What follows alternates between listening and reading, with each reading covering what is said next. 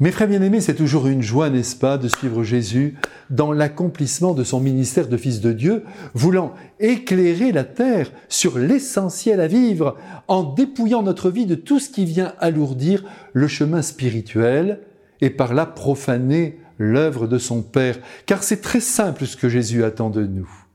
Aujourd'hui, l'Évangile nous dit qu'il monte à Jérusalem accompagné de ses apôtres. Il vient donc euh, sans nul doute de Capharnaüm et c'est en tant que chef religieux qu'il entre dans le temple avec une intention précise, celle de le purifier des scories de l'esprit du monde. Depuis son enfance, il voit le manège, il voit l'argent qui circule sur le parvis du temple pour acheter les bêtes destinées au sacrifice prescrit par la loi à offrir à son Père. Et sans doute est-il depuis son enfance scandalisé par ce commerce qui se déroule dans le lieu le plus sacré d'Israël. À l'occasion de la Pâque, des milliers d'agneaux, mais aussi des taureaux, des génisses, passés par le feu.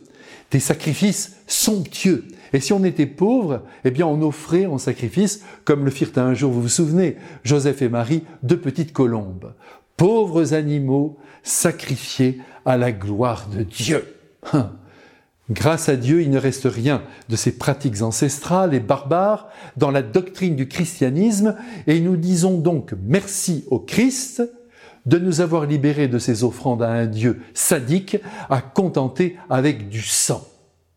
Rien à voir avec le Père du ciel qui aime ses enfants et qui aime aussi sa création. En qualité de prophète, Jésus prépare son fouet.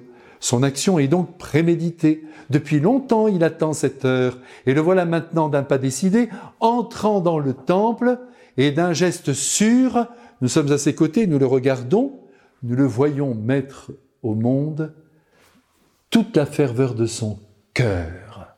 Il entre avec son autorité folle contre tous ceux qui profanent le temple. Ah, ça a dû déménager les cordes de son fouet. Il les fait valser au-dessus des bêtes. Et ça a dû créer une panique énorme. Les marchands de colombes en prennent aussi pour leur compte, car ces derniers exploitaient les plus pauvres. Et cela, Jésus ne peut pas l'accepter. Je suis ici chez moi, dit-il, c'est la maison de mon Père et la mienne, et je n'accepte plus que ce soit une maison de commerce, de trafic, de vol. Enlevez vos étals, et dégagé de cette maison qui est une maison de prière.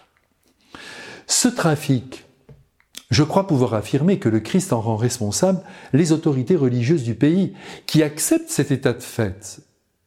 Quand Saint Jean, attention, attention, quand Saint Jean parle des Juifs, il ne vise pas le peuple d'Israël, il vise les autorités religieuses du pays. Et ce sont elles d'ailleurs qui lui demandent de s'expliquer sur son geste et même de produire un signe qui le justifierait. Là, je crois que nous tenons la preuve que ces religieux ne sont pas très sûrs d'eux-mêmes. Ils sentent que le Christ n'a peut-être pas tort. Et de signes, eh bien, Jésus n'en donne pas, si ce n'est en leur disant que si le temple s'écroulait, en trois jours, il le remettrait debout. Et là, nous comprenons ce que eux n'ont pas compris, c'est que le vrai temple, qui contient Dieu, c'est son propre corps, c'est lui, c'est le Christ. Nos églises doivent donc être protégées de toute corruption, parce qu'elles contiennent le Christ eucharistique, et que son sacrifice se perpétue sur les autels jusqu'à la fin du monde. Du bruit d'argent, il ne doit pas y en avoir dans nos lieux saints, du moins si l'on veut être fidèle à celui qui un jour purifia le grand temple de Jérusalem, la maison de son Père. Soyons bénis maintenant par notre Dieu trois fois saint. Amen.